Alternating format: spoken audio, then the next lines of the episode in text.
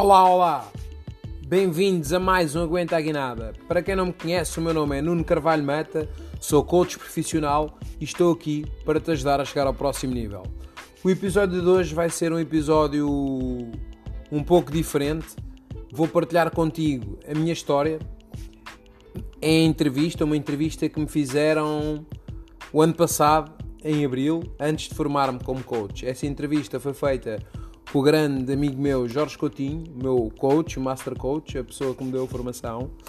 E nesta entrevista vais ficar a saber tudo de mim, todos os pormenores. Aí desse lado, espero que gostem. Vamos embora, aguenta a guinada.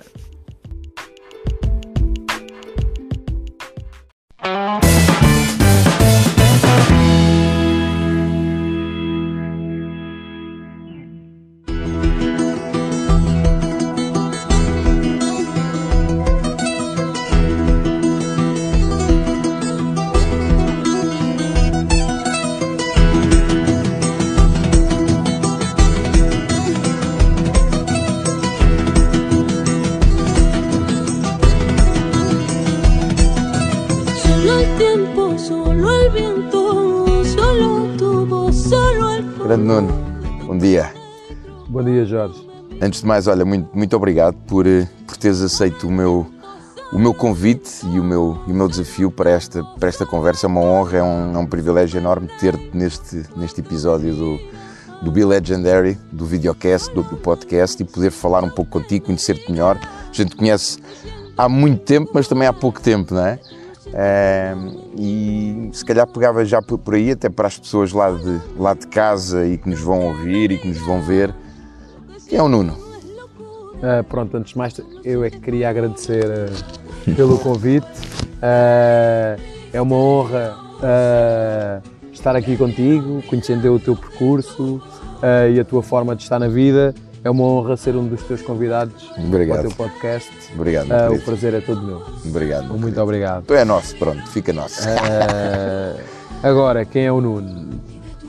O Nuno é um miúdo sonhador uh, que mantém todos os seus sonhos vivos, uh, independentemente do que aconteceu, uh, o que poderia ter mudado a minha forma hum, de ver as coisas, mas pelo contrário, acho que mudou pela positiva. E se eu antes era sonhador, agora ainda sou mais sonhador. Olha, se calhar vamos já diretos, até porque tu e eu temos essa característica, somos muito, muito diretos e muito práticos, não é? Eh, portanto, se calhar vamos diretos ao, ao assunto, porque eventualmente há pessoas que te conhecem e também eventualmente há outras pessoas que não, que não te conhecem, que estão neste momento a ver e estão a olhar para ti e mas o que é que aconteceu ao Nuno? O que é que aconteceu? Ele está numa cadeira? O que é que aconteceu? Conta-nos um pouco, Nuno, não diretamente já o que é que aconteceu, mas fala-nos um pouco o que é que te levou até esse dia e como é que foi, porque isso também era um sonho teu, não é? Vi- Viveres tudo aquilo que viveste e depois o que é que aconteceu e o que é Claro. que mudou. Pronto, o, o Nuno. Quem é o Nuno? O Nuno era um jovem desportista, apaixonado pelo desporto, eh, que fez desporto praticamente toda a sua vida, um jovem eh, festivo, amigo do seu amigo, como eu costumo dizer, um animal party. Eh, joguei futebol federado, eh, joguei rugby federado, desportos, radi- fazia desportos radicais, como andar de skate, eh, patins, eh, Está quieto, não era contigo. exatamente, sempre a inventar. eh, e tinha um hobby, que era um dos hobbies que me completava, que era ser forcado. Fui forcado durante 10 anos, Começaste com quantos anos? 15, 16, ehm, do grupo Focados do Presidente da Moita, eh, que é o grupo da minha terra, onde estamos. E aqui, onde estamos? Na, na Praça Moita. de Torres. na Praça de Torres Daniel Nascimento, um lugar eh, que é muito familiar e onde eu me sinto em casa e que faz parte da minha história. Eh, e era um jovem normal, estudante universitário, eh, muitos amigos, eh, fui, hum, fui calor do ano na faculdade, aquela pessoa convida sempre em todas as festas, fazendo parte da Comissão de Paz, até ia ser o presidente da Comissão de Paz. Até ao dia que, no dia 30 de agosto de 2012, uh, toda Tinhas a quantos vida... anos nessa. 26 anos. 26? 26. Agora estou com 32. Ahm, e nesse dia, pronto, tudo, tudo mudou. Ah, era uma corrida, uma corrida importante, ah, que dava na RTP em direto. Eu estava, corrida de touros. Uma corrida de touros, exatamente. Era uma corrida de touros, ah, transmitida pela RTP em direto, uma das corridas mais importantes da data naquele ano. Ah, onde eu estava naquela altura no meu expoente máximo, tanto a nível psicológico, físico, ah, não só nos focados, mas também na vida pessoal, onde treinava seis a sete vezes se preciso por semana, estava bem na faculdade, ia começar o outro ano, tinha passado. Pronto, uma vida podia-se dizer que perfeita, se é que isso existe. E naquele dia tudo mudou. Eu fui chamado para pegar o quinto touro da noite, que era o que eu queria fazer. Uh, até à data, naquela data, era o meu sexto touro. Na data estava tudo a correr bem. Tinha feito, I- Ia ser a tua sexta pega sim, daquele ano, sim. daquele ano, ok? Sim, para quem tem, no- para, para terem uma ideia, por exemplo, para as pessoas terem uma ideia, normalmente um focado que se estiver bem pega 10 touros por ano, porque cada vez que se pega um touro é preciso recuperar e tem a ver com o número de corridas, e um focado que pega 10 touros por ano está na, na roda viva, assim dizendo. Está no auge, está. é? Exatamente, entre 6 a 10 eu ia para o meu sexto, eh, porque cada vez que se pega é preciso uma grande recuperação. Por vezes pegamos dias seguidos, mas tem a ver também com o número de corridas. Pronto, explicando melhor. Eh, e estava tudo a correr bem, pegas à primeira. E era um dia como todos os outros, onde eu levantei-me, passei com o meu cão, eh, fiz a minha rotina normal, treinei, fomos correr. eh, e depois, naquele eh, quinto touro, tudo mudou. Eu ia, pronto, sou chamado para pegar, vou pegar e, e correu mal. Eu, quando estou na cara do touro, caio e o touro, quando eu estou no chão, meio torto, o touro também escorrega, cai ah, meio em cima de mim, aquilo são coisas de segundos.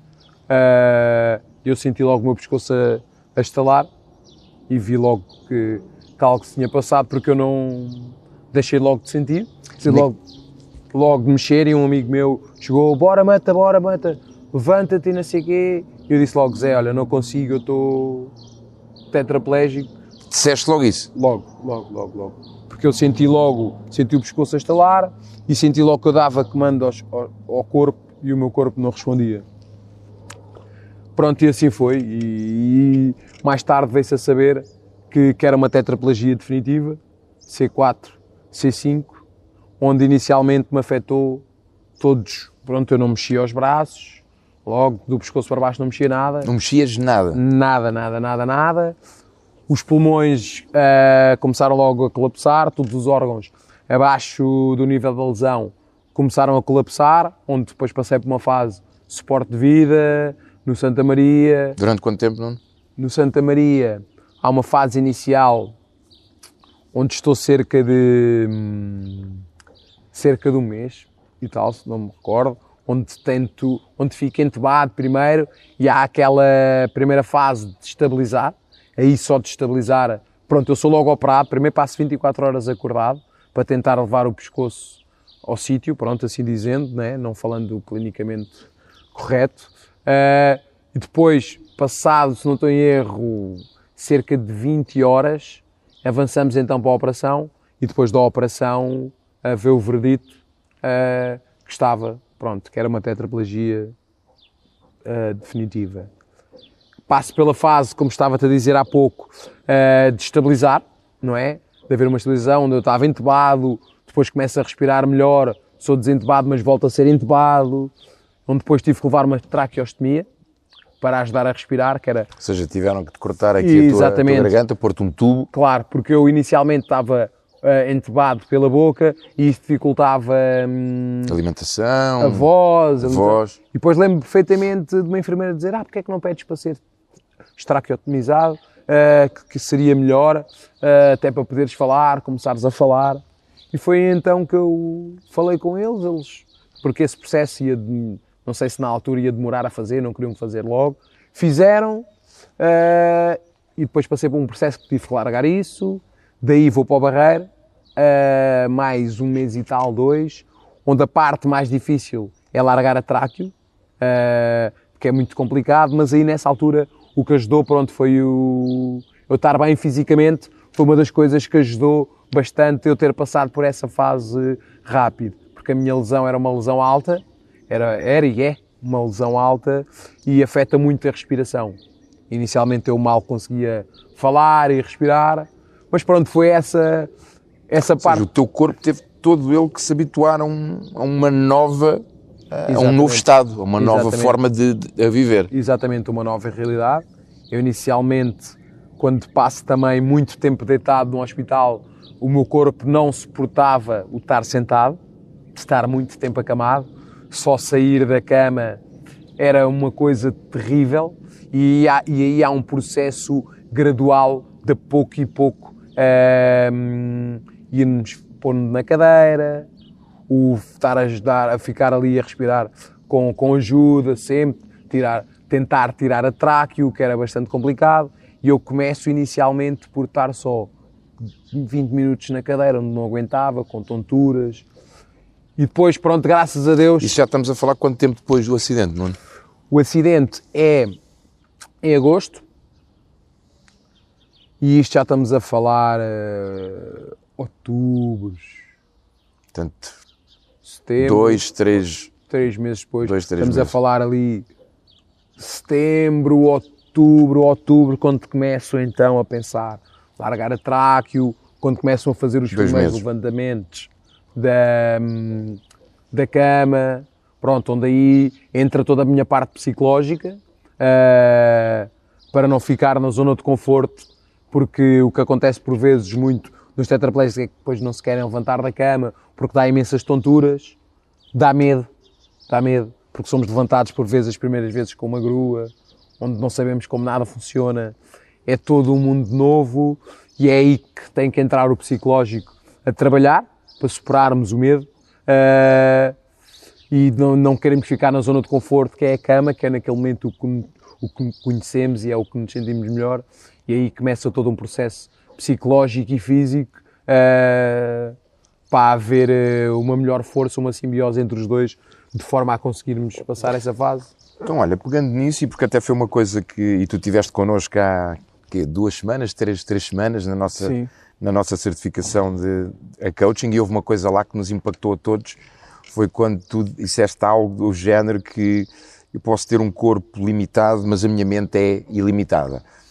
No entanto, e como és um ser humano e todos nós temos os mesmos medos, nós às vezes é que, é que pensamos que só nós é que temos aquele medo, só claro. nós é que temos aquilo, mas não, nós somos todos todos iguais, e alguém que viveu, ou seja, que, e como tu o disseste, está no, está no seu auge, 26 anos, exercício físico 6, 7 vezes, a faculdade, a correr bem, uh, uma pessoa extremamente ativa, ao centro das atenções até, não é? Portanto, era, claro, eras, claro, eras claro, alguém carismático e, e, popular, e de um momento para o outro vês-te sem te mexeres numa, numa cama e com um acidente e sabes que, ou seja, que houve uma vida até ali, e que vai haver uma outra vida. Como é que foi? Porque imagino e sei uh, que tiveste dias menos bons, mas fala-nos um pouco como é que foi, o que é que foste pensando, o que é que foi mudando, claro. como, é que, como é que foste trabalhando a tua mente e até, até o momento de hoje.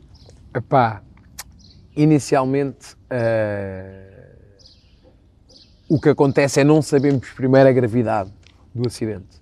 Achamos, ah não, calma, isto isto não, não, vai ficar bom. Vai ficar bom. Ouvimos sempre aquela história, depois é uma pessoa que é por bem, pá não, o outro voltou a andar e não sei o quê, pá não, isto não é nada, está tudo bem, vais recuperar, não sei quando teve uma coisa no pescoço, depois aquilo desinchou e pronto. A esperança, não é? Mas depois, o que é a realidade? A realidade é muito pior sempre do que isso. E eu costumo dizer uma frase que é esperando o melhor, mas preparando-nos para o pior. Somos iguais, eu digo a mesma coisa. Uh, e a malta às vezes pergunta, então mas, então, mas não ficas a sonhar, a voltar a andar? Não. Eu tenho que esperar o melhor, mas tenho que me preparar para o pior.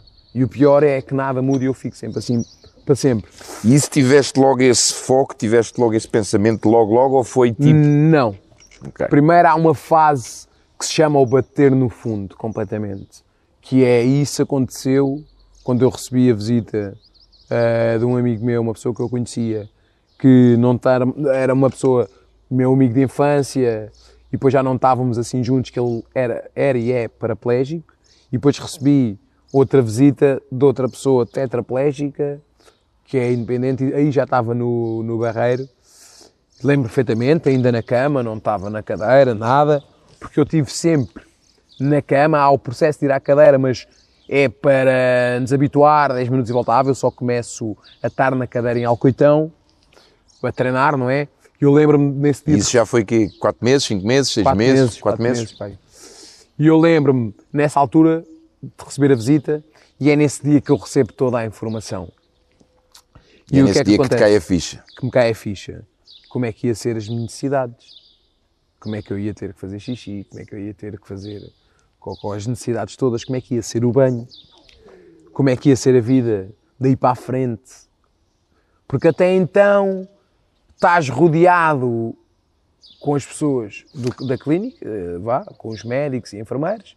É uma linguagem mais clínica, de uma maneira ou de outra perspectiva, e estão com os teus amigos, e estás com os teus amigos, que é a esperança, não, vai correr tudo bem, e depois nesse dia tens um, calma, é a realidade das pessoas que conhecem essa realidade, um que vive a realidade já para 20 anos, outra pessoa que já vivia a realidade há uns anos, e é aí que tu. E nesse dia o que me aconteceu foi, eh, eu tive um surto, Passaste. Exatamente. Eh, Uma coisa que eu achava que até então só podia acontecer aos outros, eh, porque eu sempre fui um indivíduo psicologicamente forte, que a vida fez-me assim, eh, tornando-me resiliente, e nesse dia eu colapsei completamente, foi demasiada informação para a minha cabeça. E Foi um lembro- choque com a. foi um a- choque. Foi um choque completamente. E eu lembro perfeitamente, eu vou dizer isto, se calhar algumas pessoas vão estranhar e outras vão se identificar com isto. E eu lembro perfeitamente, era tanta informação e o meu cérebro começou tanto a, a- a processar informação e eu tinha duas vozes a falar dentro de mim. Uma dizia, não, vai correr tudo bem. E outra dizia, não, vai correr tudo mal. Eu acho que as pessoas às vezes têm esses pensamentos e O tico e o teco. o Tico e o Teco era eh, uma espécie do anjo bom e o anjo mau, eh, o anjo e o diabo. E aquilo era tanta informação, parecia que tinha duas vozes a falar de mim e eu lembro-me perfeitamente de entrar em colapsar e eu tinha visto uma reportagem anteriormente, era curioso, falava sobre isso, que tinha dado da- na RTP, se não me recordo, pessoas que tinham tido surtos psicóticos, que tinham ficado nada, e falavam disto. Eu percebi-me do que é que se estava a passar comigo e lembro perfeitamente, em baixinho, de chamar a enfermeira e disse Estou-me a passar. Olha, Sr. Enfermeiro, foi tal e qual. Eu disse: Pai, estou a ficar maluco. Chama alguém, eu estou tão assim. Eu lembro perfeitamente, eu nesse dia, como o cérebro estava a processar a uma velocidade brutal, eu bebi umas oito garrafas de água de litro nessa noite. Ou seja, que estavas a consumir tanta energia, porque o nosso cérebro é muita água, né? então estavas ali. Pai, eu não quero estar a mentir, mas umas oito garrafas de litro e meio. Ah, e no dia a seguir eu pensei, vou ficar maluco.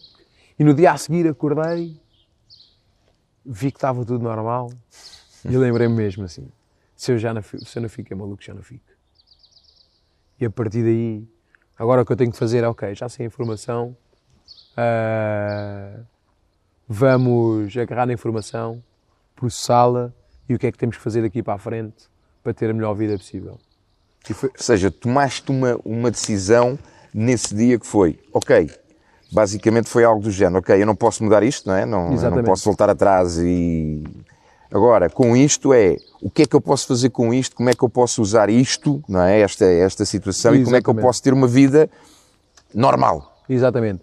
E foi a partir desse momento, ok, a realidade é esta, não vale a pena eu ficar a chorar sobre o leite derramado, não me vai adiantar nada, ah, a vítima a culpar-me, o que é que foi, o que é que não foi, porque isso só faz com que seja uma bola de neve e que eu não saísse de lá, e a realidade era, pá, ok, eu estou assim, eu aí, vou partir para a frente.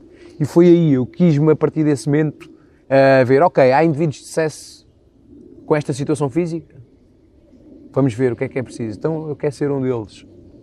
E foi a partir do momento que eu tomei a decisão que não ia ficar a vitimizar-me, mas sim que ia andar para a frente.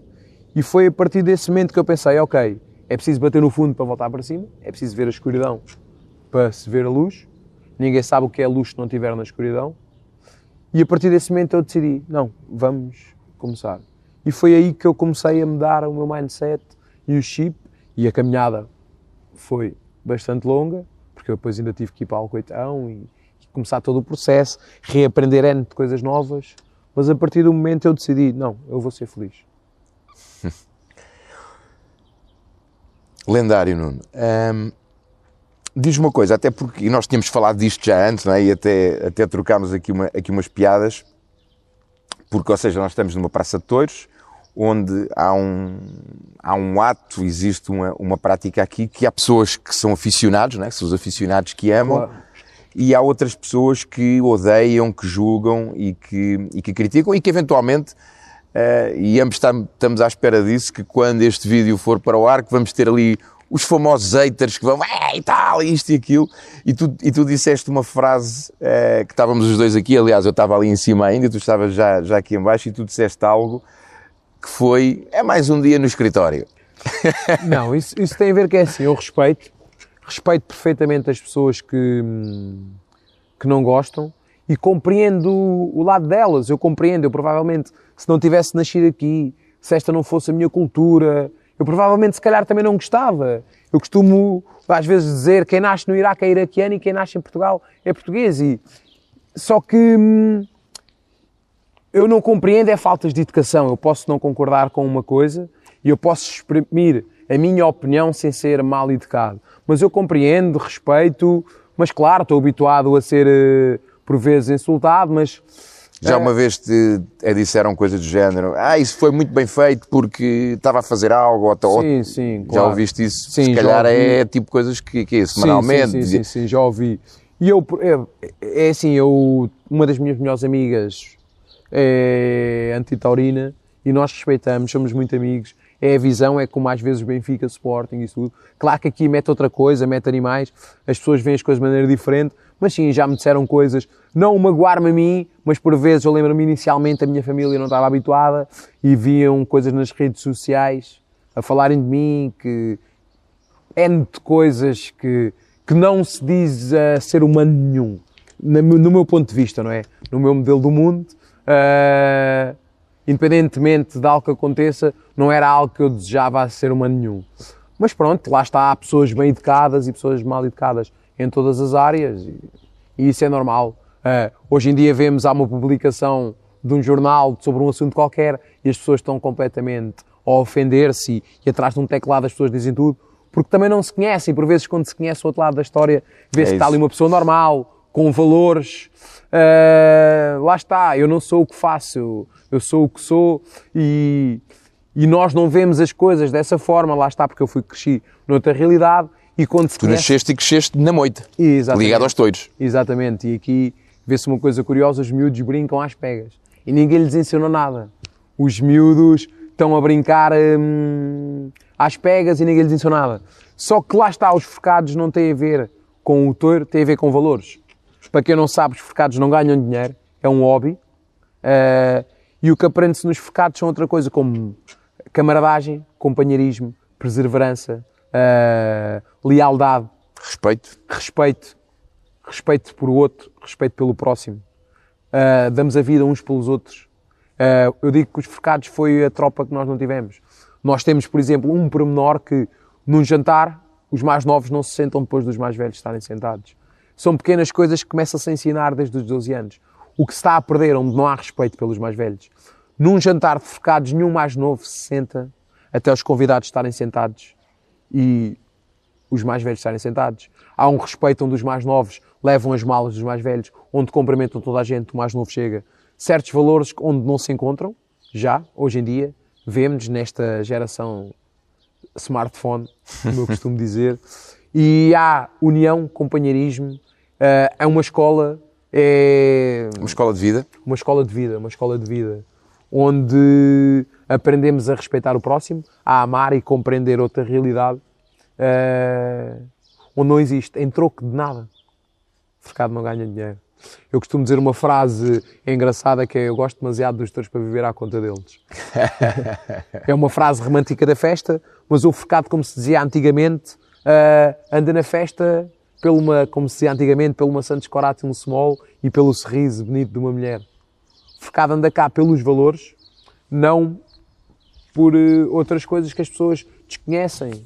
Uh, mas pronto, eu respeito e por vezes as pessoas julgam sem conhecer, mas eu ando cá por estes valores e eu andei cá por estes valores e foi por esses valores que eu dei a vida. Não foi, eu não dei a vida pelo, pelo touro ou pelas que as pessoas, se calhar, acham que é o massacrar, mas dei a vida pelo um conjunto de valores que eu acredito e, e acho que, como é óbvio, há outras, há outras coisas que pode-se ganhar estes valores, como no rugby, como noutras coisas, mas eu, pronto, ganhei aqui. Nuno, é, pegando nisso, tu hoje, tu hoje em dia, de alguma forma, transpuseste muitos desses valores para a tua vida, não é? A resiliência, a perseverança, é, o respeito e como tu agora tão bem, tão bem falaste, o, o respeito pela, pela visão dos outros, pelo modelo do mundo dos outros, como eles olham para, para, para essas coisas. E houve uma das coisas que nós falámos lá na, lá na certificação que foi, às vezes nós temos coisas na nossa vida do nosso passado que se pudéssemos voltar lá atrás nós mudávamos, não é? Um, e uma das coisas que nós partilhámos lá no nosso grupo foi que, de facto, quando nós temos algo no nosso passado que queremos lá ir atrás mudar, significa que nós hoje ainda não estamos bem com esse algo. Claro, é? exatamente. É? Um, tu mudavas alguma coisa no teu passado? E a gente falou isso lá na, lá na sala. Mudavas alguma coisa no teu passado? Uh, eu disse-te isso e eu vou, eu vou explicar. Disse dois pormenores. Eu voltava a ser focado, sem dúvida alguma. Senão eu não me conhecia hoje, não era a pessoa que eu sou. E eu gosto de mim como sou. Gosto de mim, tenho orgulho da pessoa que me tornei. Uh, depois do acidente ainda acho que me tornei melhor pessoa. Uh, e é complicado dizer isto, mas é muito real. Eu não me dava nada. Agora, se me perguntasse assim, se eu pudesse voltar lá àquela data, o que é que eu fazia? naquela data ia pegar à mesma, se calhar recuava mais um bocado ehm, para aquilo correr de outra forma, mas eu ainda vou mais longe. Se eu pudesse uh, passar por isto para ganhar esta bagagem toda, ver o mundo completamente de uma maneira diferente, um termo nosso do coach, um termo nosso do coach que é não viver em escassez, mas sim em abundância, e de hoje para amanhã eu pudesse estar bom, eu vivia outra vez estes sete anos desta forma para aprender esta visão sobre o mundo, do respeitar o próximo, do amar o outro, do ajudar, da gratidão, uh, para tentar tornar o mundo melhor. Uh, eu era capaz de viver isso tudo de novo para me tornar a pessoa que sou hoje. Como é óbvio, eu tenho menos terríveis. Se pudesse agora ficar bom, claro que ficava. E isso ia ser osso sobre azul. Eu tinha esta bagagem toda da vida e agora ficava bom. Isso aí, e se valeu a pena? Claro que valeu, porque eu tornei-me numa pessoa completamente diferente. Se é duro, é. Se eu pudesse agora estar bom, claro que estava. Porque eu agora, com esta bagagem, uh, com esta visão sobre o mundo, nesta situação, e se ficasse bom, eu ainda me ia superar muito mais. Mas eu, lá está, eu costumo dizer, eu... As pessoas às vezes perguntam então se eu estou revoltado ou não, ou, ou às vezes certas questões, por exemplo, a nível de... Por causa de, pronto, eu namoro, graças a Deus tenho uma relação uh, saudável, tanto a nível sexual como intelectual, tudo, tive que aprender tudo de novo, faço tudo igual, só que de outra forma, e por vezes perguntavam-me, pá Nuno, mas não sei o quê, por causa dos outros homens e ciúmes.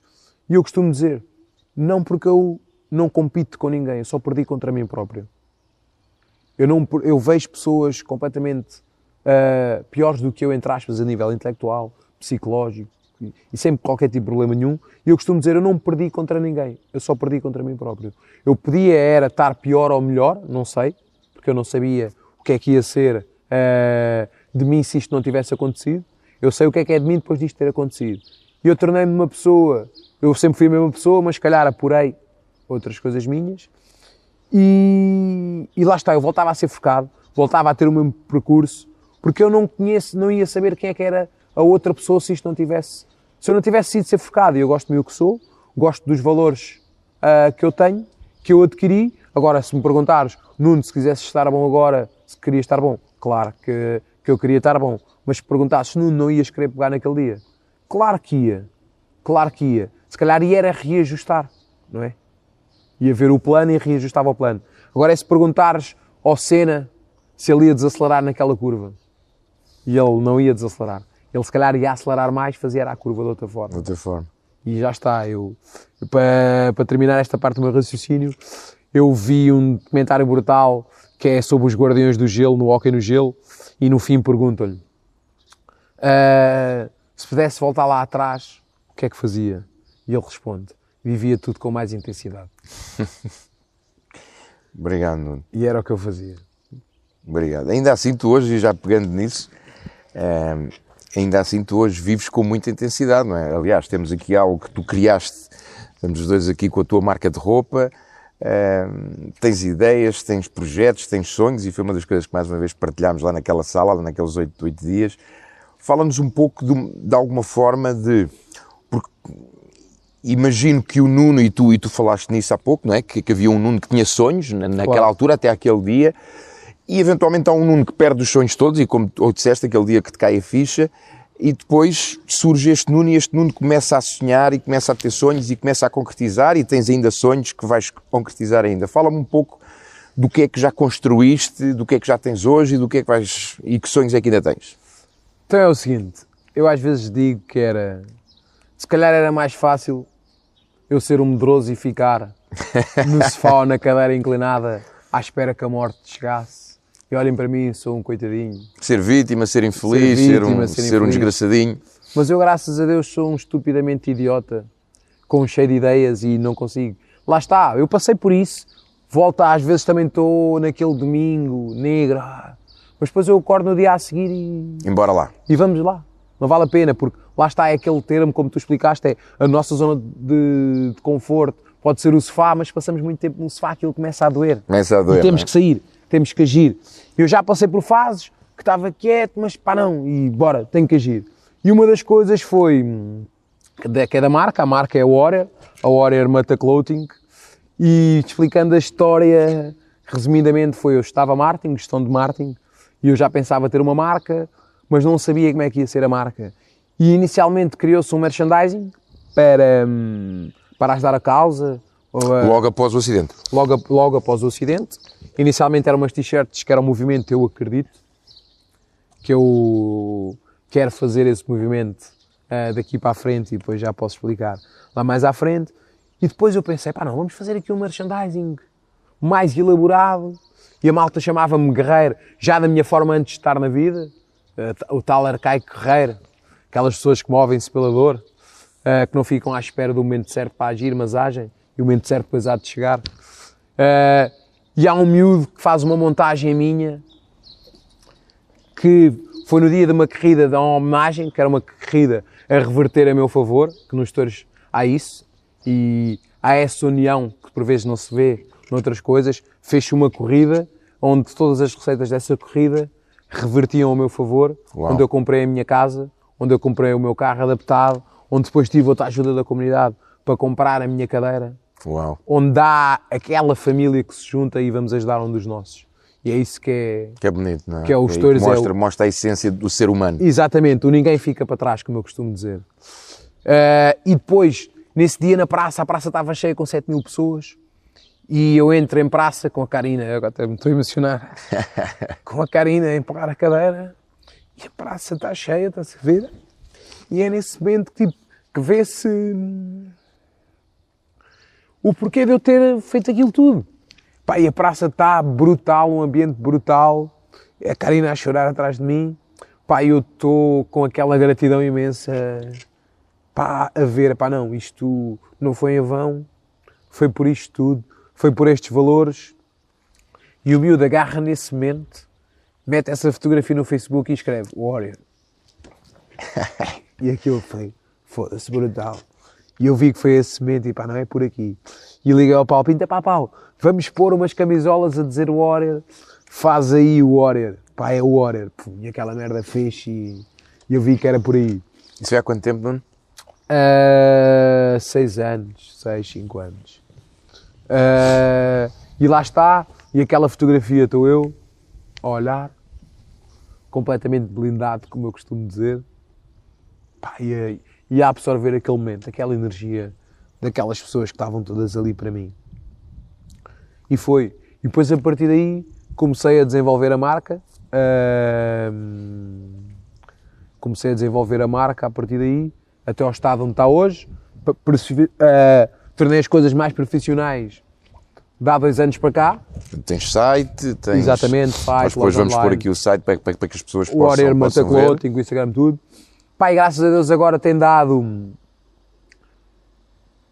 aqueles passos e acho que vamos, não acho, tenho a certeza, mas que vamos chegar lá e temos estado agora presente em eventos e as coisas estão a andar. Foi uma caminhada longa, mas saborosa, onde eu tenho vindo a desenvolver a marca cada vez mais e a adquirir conhecimento a nível de marketing. Uh, e inicialmente era assim, começou por uma coisa que era a comunidade, em comprava, e passou por uma coisa a nível nacional e até internacional, que já vendi para o estrangeiro. Ainda não está onde eu quero que esteja, está, mas também já esteve mais longe. Agora estamos mais perto. E é desenvolver a marca e, e há dois anos para cá começámos a. Começámos, eu digo começámos, mas não é começámos, sou eu. Que eu faço tudo sozinho com a ajuda da, da Karina, da minha namorada, onde ela vai-me dando ali os pequenos toques, a levar as coisas aos correios, ou- onde eu pergunto-lhe a opinião. Mas pronto, basicamente hum, a marca sou eu, é a minha personalidade. Ah, e o lema da marca é ah, mais do que uma marca, uma forma de estar. Ahm, e pronto, era como eu estava a dizer e comecei a desenvolver tudo. E há 10 anos para cá demos o pulo e agora, pronto, ainda agora começou e vamos por aí fora. Olha, pegando nisso, fala-me dessa forma de estar. O que, é que, o que é que tu queres transparecer com essa marca, com essa identidade da, da Warrior Mata Clothing? Basicamente o que eu quero transparecer é que tudo é possível. Eu depois do acidente, ah, depois do acidente já fiz surf, já saltei de paraquedas, criei uma marca, criei uma associação sem fins lucrativos, associação a Associação Nuno Mata, cujo objetivo é combater a exclusão social dentro e fora da deficiência através do desporto, Vamos pôr depois também o link aqui para que onde as pessoas está agora a dar os visitar. primeiros passos, ah, mas havemos ser uma associação de referência, vamos ser, Ah, e a minha visão é que hum, todas as pessoas tenham ac- acesso ao desporto, ah, independentemente da sua condição física ou financeira. E a minha visão é do eu acredito, eu sou capaz. E eu tenho um vídeo da marca que é que esse é que é o meu lema que termina que em cada um de nós há um guerreiro. E é essa a mensagem que eu quero passar. Tanto com a minha pessoa, com o meu estilo de vida, com a minha história. E agora é com a minha história, se eu puder inspirar pessoas, qualquer as pessoas estejam lá em casa, que acham que não são capazes, que ficam-se a vitimizar. Eu quero que a minha vida, de alguma forma, não é o acidente que me vai definir, nem o que eu fiz até o acidente. É o que é que eu faço com o que me aconteceu. E eu posso vitimizar-me, ou eu posso agarrar nisso tudo e, e tornar isto uma história belíssima. Eu costumo dizer, ah, dão-nos laranjas e nós fazemos uma, Uma laranjada. uma laranjada, um sumo de laranjas. Mas se derem-nos limões azedos, nós juntamos um bocado de açúcar e fazemos uma limonada saborosa e no fim metemos um bocado de gelo. Tem a ver com o que nós fazemos com elas, não é? Nós do coach costumamos dizer não há emoções más, há é o que é que nós fazemos com As elas emoções. o que é que nós fazemos com as emoções. E eu, se me sinto triste, ajo. Se me sinto revoltado, ajo. Porque, ok, se eu estou revoltado, estar assim, o que é que eu posso fazer para sair assim? E tenho que agir. Se eu ficar-me a vitimizar, eu não saio daí. E é isso que eu quero que as pessoas vejam e quero que. Porque é possível. É possível. É, é possível. É difícil. É. Mas, mas também são as coisas mais difíceis que dá mais prazer quando são conquistadas. Nós, o que nós conquistamos sem esforço, que não é conquistado, é dado, nós não damos valor. E nós, se preciso, agarramos num telefone todos os dias e fazemos uma chamada e não se lembramos do esforço que está lá por trás para conseguir esse telefone. Damos como um dado adquirido as coisas. E basicamente eu vivo, não que as coisas como um dado adquirido, mas que, tem que temos que lutar para, para conquistar. E basicamente é isso que eu tento passar. Aquilo não é uma marca, é? é uma forma de estar, é a minha identidade. E tudo o que eu faço está ligado a mim, à minha pessoa, aos meus valores e à minha história. E essa é a minha forma de estar. Olha, Nuno, uma, da- uma das histórias, e tu tens muitas histórias de superação, aliás, és um exemplo disso, mas eu lembro-me que tu, que tu partilhaste comigo ainda lá naquela semana quando decidiste eh, que querias ter aquela cadeira de rodas que, que, ias, que ias andar e toda a gente dizia que tu não ias conseguir e tu próprio quando, quando ao início foi e Claro, depois conta, exatamente. conta, conta-me essa história como é que foi até para que as pessoas Exatamente. vejam e que de alguma forma transparece tudo isso que, que tiveste a falar agora, não é? eu quero juntar essa história, né? é o desporto handbike, que eu pratico handbike, não da forma como gostaria ainda, porque estou a reunir condições para, ter- para conseguir praticar mais vezes, porque é sempre preciso ajuda de duas pessoas para meterem-me na bicicleta e tirar essas coisas todas. E eu pratico handbike, tenho uma bicicleta estática que faço em casa, e eu handbike, para quem não sabe, é uma bicicleta que se, se pedala com os braços, com três rodas, onde há um desporto ah, paralímpico, onde eu tenho um, um sonho, gostava de um dia vir poder a participar, que a minha lesão ah, não é fácil, não sei se é possível ou impossível, mas o impossível só existe até alguém quebrar Até, até alguém fazer, não é? até alguém fazer. E isso está ligado a duas coisas. Que é, eu inicialmente não, não estava habituado, por exemplo, a andar na rua de cadeira de rodas elétrica, porque até então era uma cadeira manual que eu inicialmente nem mexia os braços e tive de voltar a mexer para conseguir guiar a cadeira. E lembro-me na altura que queriam que eu guiasse a cadeira com a cabeça, que diziam que aquilo podia não ser possível eu voltar a mexer os braços. E eu fiz duas coisas. Não aceitei essa cadeira, porque senão se calhar ia ficar na minha zona de conforto. E não Se ia mexer mexias, os braços. não é? Andavas com- Não ia mexer os braços. ah, não ia mexer os braços para guiar esta cadeira e eu não aceitei isso e passava os dias todos, a maneira de eu tentar adormecer era tentar mexer os braços. Eu lembro que tinha uma dificuldade enorme em dormir e o que eu fazia à noite era tentar mexer os braços a noite inteira e aquilo fazia duas coisas. Eu tentava e fazia-me adormecer que eu depois ficava exausto. Sem conseguir durante horas a tentar Ou seja, era o treino para conseguires mexer e com esse treino também te levava a, a exaustão e então E era o 2 em 1. Um. E há, uma, e há uma noite que eu consigo mexer o pulso. O pulso. E eu chamei a enfermeira, consigo mexer o pulso. E o pulso fazia um tremor. Tal. Só uma coisinha, mas era uma coisinha mínima, não? Mínima. E eu pensei, não, se a informação passou até aqui, a gente vai continuar. E continuava. Da noite. ah, Até conseguir dormir. Depois vou para o Alcoitão. Ah, ah, para a cadeira, para a cabeça. Nada, zero. E há um indivíduo ah, que é um grande maluco que trabalha na, na- numa empresa de cadeira de rodas. Ah, até vou dizer o nome porque eles são impecáveis comigo, que é a Mobilitec, que é o Sérgio. Ele dizia: pá, não, não, estou a ver aí qualquer coisa. Pá, a gente não vai para a cadeira de rodas a mexer com a cabeça.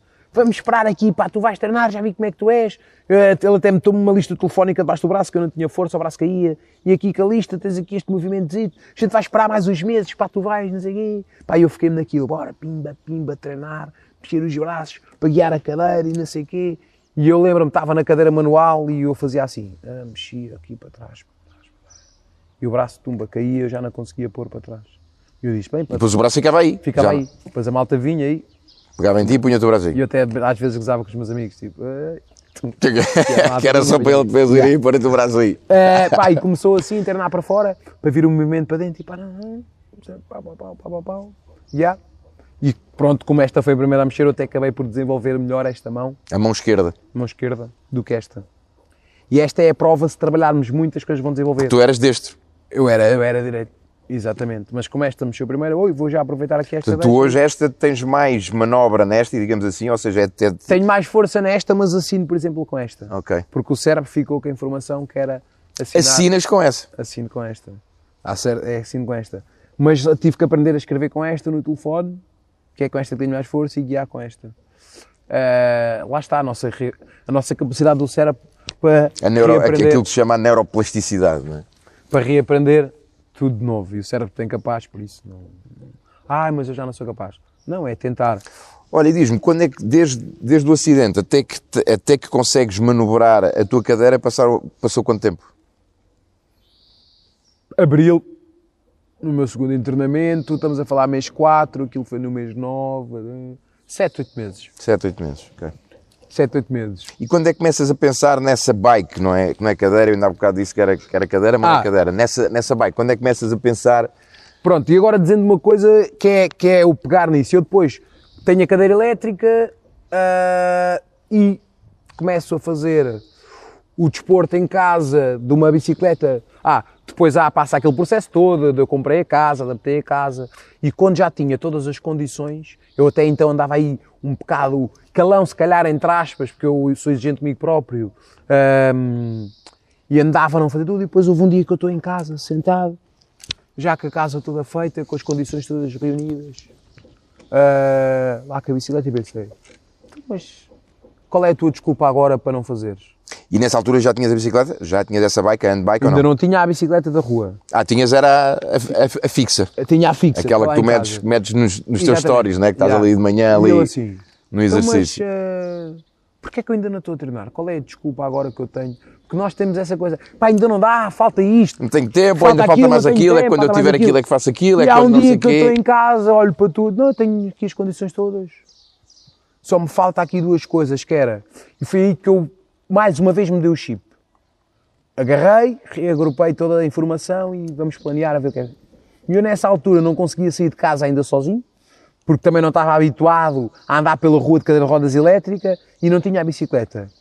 Não, estamos a falar isso ou há quanto tempo ou após quanto tempo do acidente? Estamos a falar isso quê? Dois anos, um ano e meio? um- Três anos depois do Três acidente. anos depois, ok. aquela, aquele processo todo, construir a casa, o arranjar a cadeira, aquela coisa toda até chegar ali. Normalmente costuma-se dizer, um amigo meu até me disse, uns pode ser mais rápido, não é? Mas se calhar em média demoramos aí três anos, as pessoas que acontece um acidente, a- ok, isto agora está estável, vamos começar então a... Três anos. Lá está, para as pessoas verem que as coisas 36 demoram. meses. que, que as coisas demoram, não pode ser. E as pessoas, às vezes, a frustração é que querem para amanhã. Ai, quero para amanhã, não deu, não consigo, vou desistir. Não. As coisas 36 demoram tempo. Meses. 36 meses, ou se calhar mais até, calma, vamos começar agora do zero. E eu lembro perfeitamente, ah, pá, lembro perfeitamente na altura, leio um livro ah, do Daniel Sangueira, que é o Trata a Vida por Tu, e lá tem o método rosa, que é, método rosa, que é realidade, objetivo, solução e ação. E a realidade era, ok, eu estou na cadeira de rodas, isto não vai mudar. Ah, era um dado adquirido.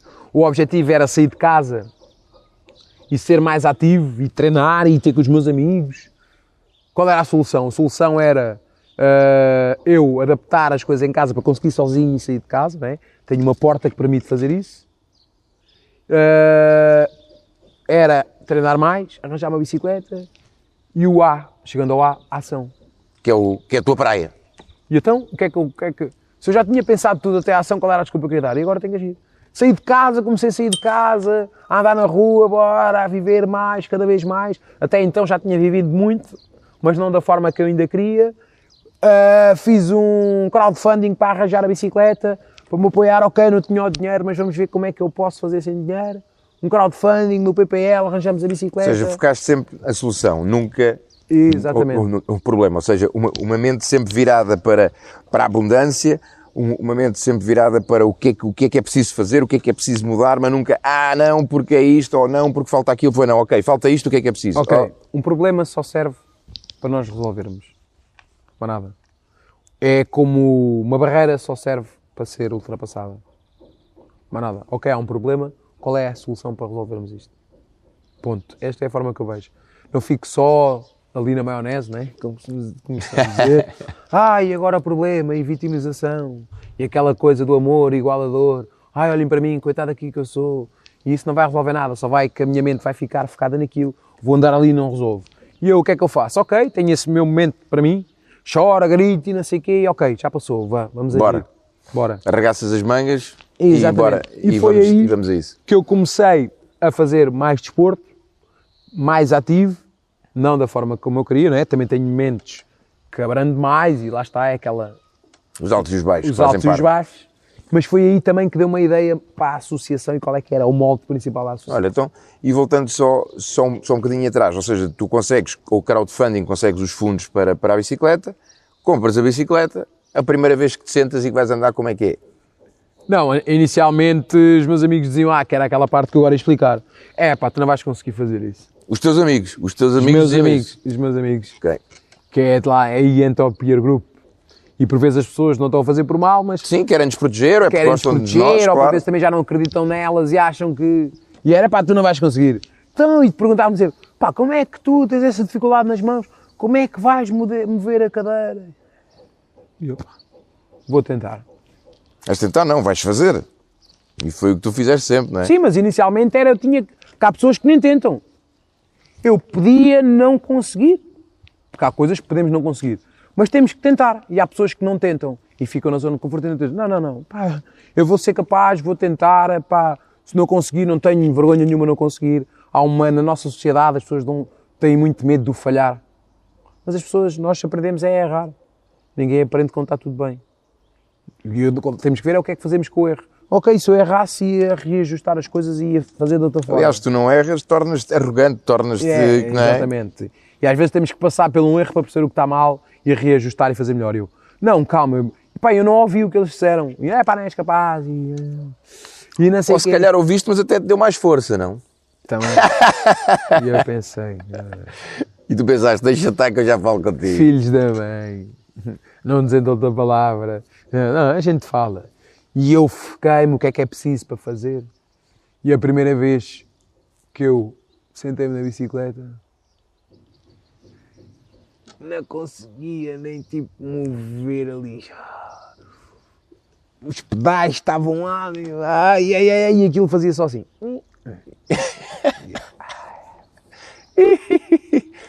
E eu tinha duas opções. Ou desistias, Ou desistia, que eu tenho mesmo o lema para não desistir, never give up, ou reajustava, e foi o que eu fiz. Pá, calma, eu não estou a conseguir porque os pedais está assim, mas vamos encurtar os pedais. Encorta os pedais. Adapta. Chateou-te gajo, de Serralheiro tem uma empresa, ah, é muda-me aqui isto. muda aqui, que é o Tita, se procurarem dos metais e o Tita vão ganda tropa que me ajudou logo naquilo. Ah, ajuda, muda aqui, muda aqui, mais próximo. Reajusta aqui, não, não, não, não dá, muda, pá, pá. E nisto passou meses. Eu já tinha a bicicleta e passou meses nisto. Reajusta, eu olhava para a bicicleta, o que é que é preciso, o que é que não é preciso. Outra vez mais meses, não era para amanhã. E eu monto-me a primeira vez ah, cabelo, ali com os e ando um metro, dois. Ah, eu antes depois tinha experimentado uma que era ali já tudo ajustado, foi quando eu fui lá experimentar a bicicleta lá, ah, em Vaquer também, que me apoiaram, e ali um metro, e com ajuda, assim, pá, não, calma, ok. Depois chegou a casa, andámos ali mais um bocadinho. Depois adaptámos. E eles, é pá, como é que vais fazer? "Ah, ok, não, a gente faz.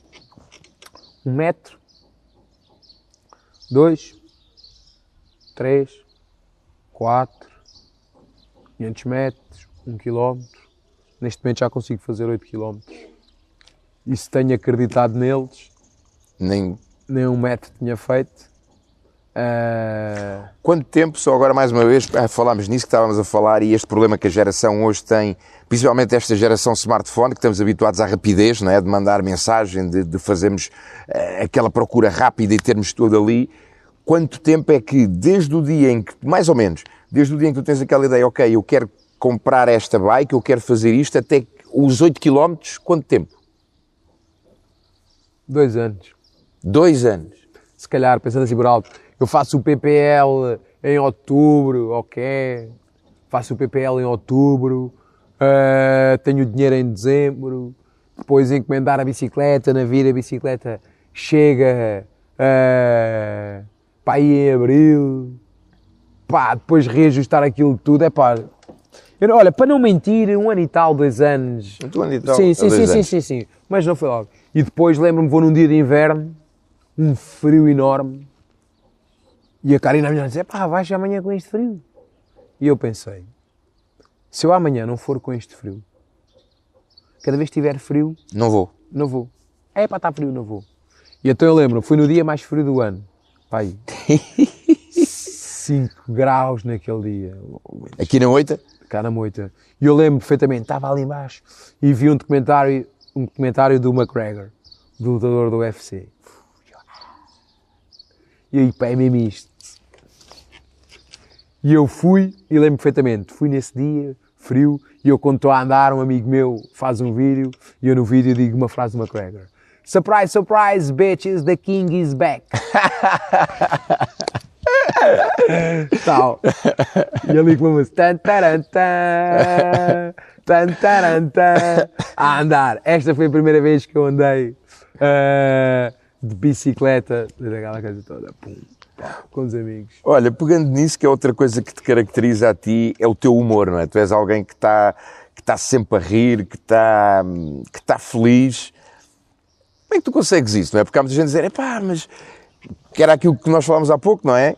Eh, Como é que tu consegues? Não, porque isso não é, ou seja, isso é só o nosso, o nosso dever, não é?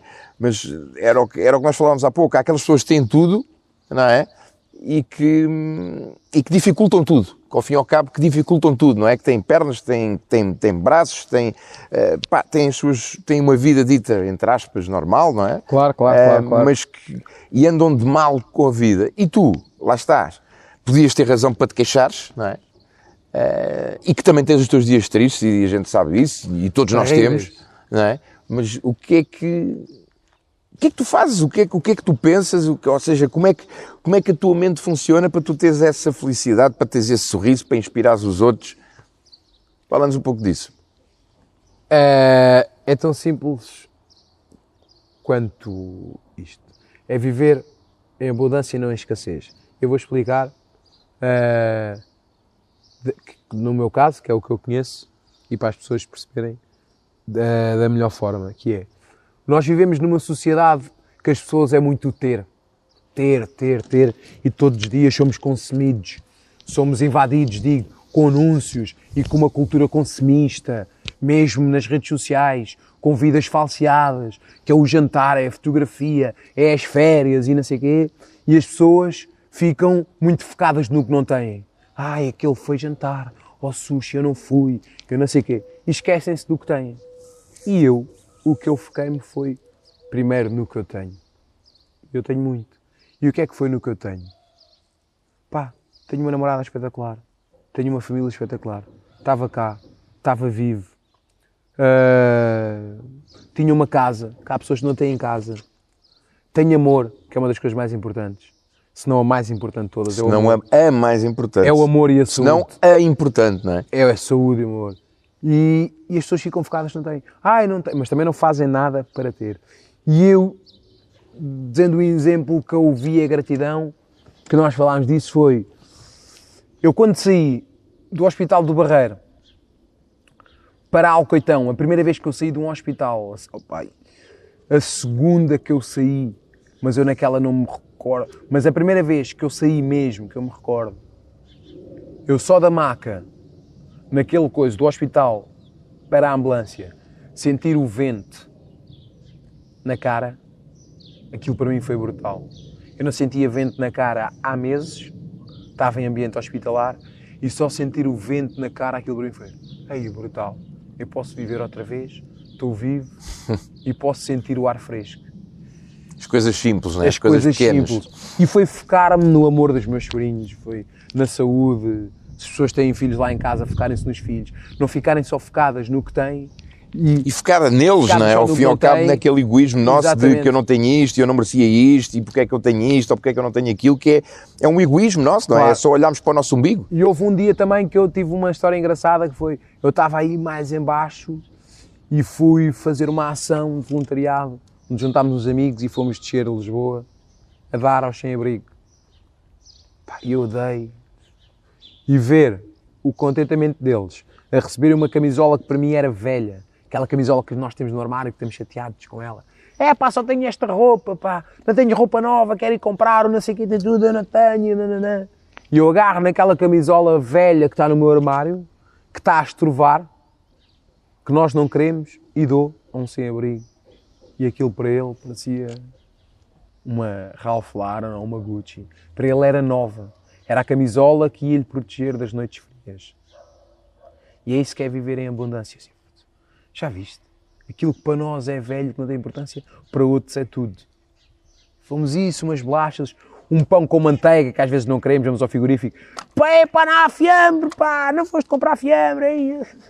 Barulho logo. E eles era só um pão com manteiga. Pau. uma bolacha Maria sem nada. Pau. Pá, eu cheguei a casa, mais uma vez. Porquê é que eu vou me queixar? Tenho tudo. Tenho tudo. Tenho um teto, tenho isto. Agora só tenho que é reajustar as coisas e trabalhar. E esse foi outro, outro embate que é. E há pessoas, e há sempre alguém pior do que nós. Nós. Isso é uma grande verdade, não é? É verdade. E nós ficamos só em nós e há vidas muito mais complicadas. Agora tivemos isto em Moçambique. E as pessoas aqui estão-se a lamentar e essas pessoas sim têm que se lamentar. E no entanto, vês que eles, ah, bora para a frente, constrói-se agora outra vez a cabana e vamos embora e, e segue-se. E é um bocado isso, é dar importância àquilo que realmente importa. O resto acaba por realmente vir. importa. Olha, Nuno, pegando nessa, nessa frase e até voltando aqui um, aqui um pouco atrás, porque estávamos a falar da, da tua associação e, e que de alguma forma é isso, não é? Dar, dar importância àquilo que realmente importa. Fala-nos um pouco mais como é que ela nasce, onde é que ela está hoje, qual é o teu sonho e, e também pegando nisto é ah, os teus sonhos para daqui para a frente, o que é que tu ainda queres fazer, não é? O que eu ainda quero fazer é. eh, eu tenho uma minha missão e às vezes nós vemos ao mundo por algum propósito. Se calhar o meu propósito era passar por isto tudo e através da minha história ajudar pessoas. E é isso que eu quero fazer. E a associação entra nisso e o que eu quero fazer é o porquê o desporto? Porque o desporto é uma das maiores formas de inclusão que nos dá bem-estar psicológico, uh, físico, porque ainda por cima na nossa condição uh, faz inclusão, uh, ou seja, o desporto é uma porta também para as outras pessoas verem que as pessoas com mobilidade reduzida conseguem, que são pessoas normais, por vezes mais capazes, que não são pessoas que, que se escondem à sombra da bananeira, como eu costumo dizer. E o que eu quero fazer é, eu quero que as pessoas tenham acesso ao desporto, para elas próprias também sentirem-se motivadas, integradas e com isso que haja mais acessibilidade no país, que é um dos grandes fatores de exclusão, as pessoas não poderem entrar nos sítios, eu deparo-me com isso todos os dias. E como eu passei a dificuldade de não ter acesso ao desporto, eu quero que isso acabe e a minha missão é levar o desporto a todas as pessoas e com isso que as pessoas sintam-se integradas, eh, que as pessoas arranjem empregos, eh, que as pessoas eh, façam melhor pela sua condição física, pela sua condição psicológica. E aquilo surgiu com uma necessidade minha. Eu deparei-me com uma necessidade minha e vi que era a necessidade de outras pessoas.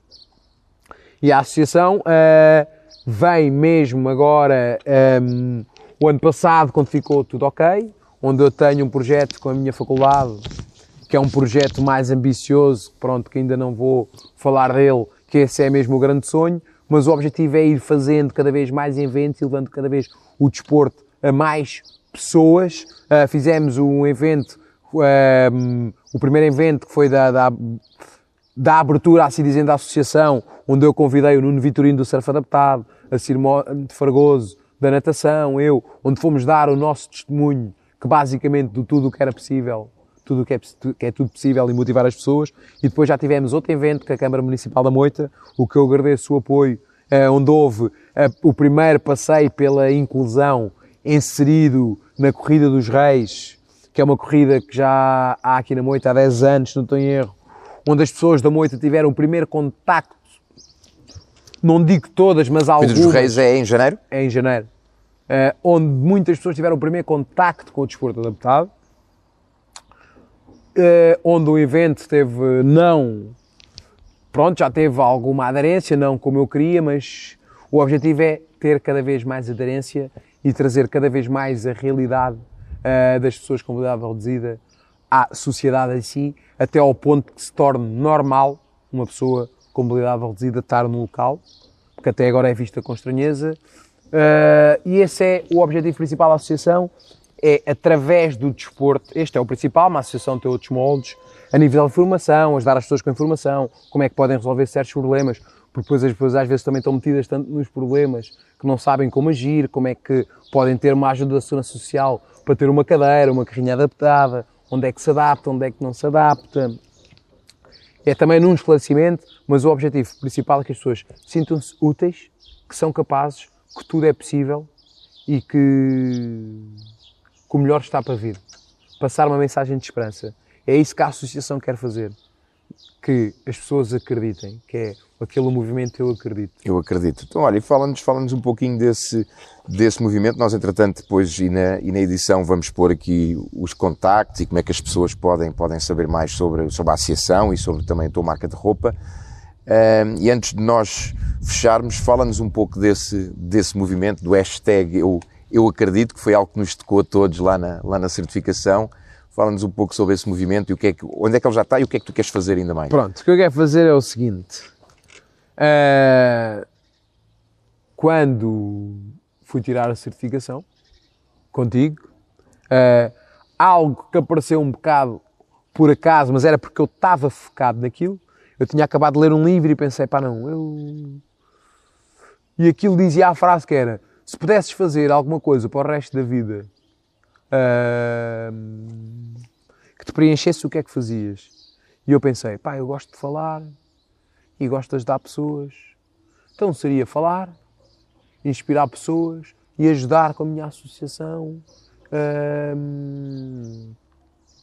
e dar palestras e motivar as pessoas com a minha história e se calhar dar coach. Uh, e depois diz outra frase a seguir, então agora torna isso um negócio. e eu, é pá, ok, vou tirar a certificação.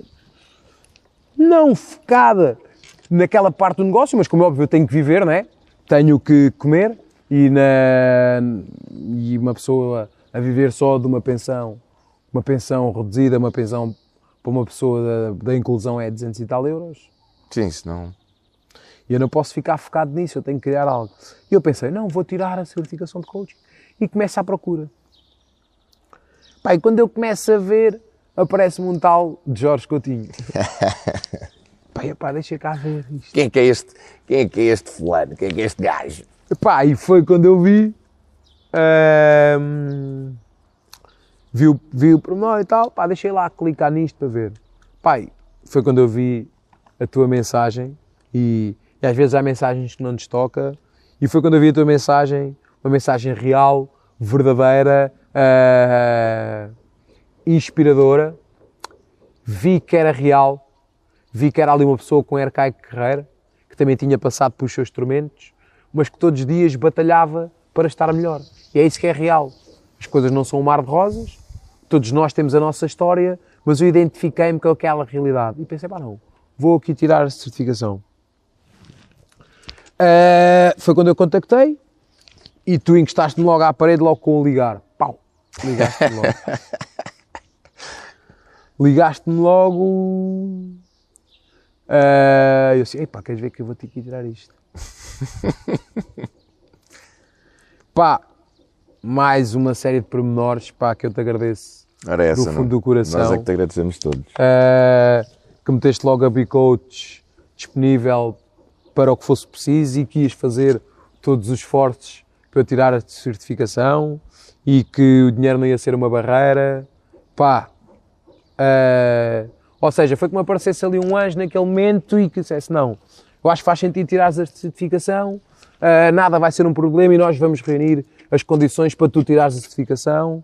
Não te preocupes com dinheiro, não te preocupes nada disto e tu vais tirar a certificação. Ou que ele agradece-te pá, do fundo do coração. E aquela certificação foi uma das melhores semanas da minha vida, onde Obrigado. eu tive uma autoperceção mais ainda de mim, onde acho que todas as pessoas deviam de fazer, quer queiram ser coach ou não, melhorar na sua vida pessoal, na profissional, pá, whatever, o que for. E, e eu tirei aquilo, que ainda não tirei, vou acabar, não é? Mas aquela semana foi ainda mais impactante para os meus sonhos e quando fizemos lá a linha da vida, fez parecer que todos os meus sonhos tivessem mais próximos. Ali é mesmo ao da agarrado. Pá. E depois com aquela música por trás. Ah, assim, pá, não, pá, isto é fácil, meu. É só visualizarmos. E quando eu visualizei o coaching, apareceste-me tu. E agora, quando avisei, quando visualizei os meus sonhos, eles estão a aparecer cada vez mais e estão cada vez mais próximos. E o movimento Eu Acredito não é nada mais, nada menos que, voltando ao princípio da história, que foi criado, que era Eu Acredito, Eu é Possível, é eu agora agarrar nisso e levar esta mensagem a cada vez mais pessoas. Com palestras, com coaches, com a associação, com o Eu Acredito. E é isso que eu quero. Eu quero inspirar as pessoas com palestras pá, por Portugal inteiro e quando melhorar o meu inglês lá fora, uh, dar coaches, poder ajudar as pessoas a encontrar o porquê da vida, qual a sua missão. Porque muitas pessoas não sabem quem são, o que andam cá a fazer e para onde querem ir. E é isso que eu quero, que as pessoas encontrem um propósito grande, um porquê grande uh, e que não fiquem focadas na escassez, mas sim na abundância e levar o eu acredito, quero escrever o meu, quero escrever o meu livro. Que, Se calhar já, já tem título, não? Que tem título, que é o Pegar a Vida. E quero, através disso, inspirar todos aqueles que de alguma forma deixam de acreditar em si em algum momento. Eu quero que eles vejam que é possível, que, ok, pode ser menos fácil, como costumas dizer, e eu digo, é pá, ok, não é fácil, mas faz, e quero levar o eu acredito a todos, porque em cada um de nós há um guerreiro. Olha, Nuno, eu ia te pedir uma mensagem final, mas acho que já, acho que já a deste. Ainda assim, se houvesse alguma coisa que tu quisesses partilhar, se houvesse alguma coisa que tu quisesses dizer e que, e que, não, e que não tivesses dito ainda, uh, para ti, para mim, para nós, para lá para casa, para quem nos vai ver, que mensagem ou que palavra ou que, ou que coisa seria essa? Um,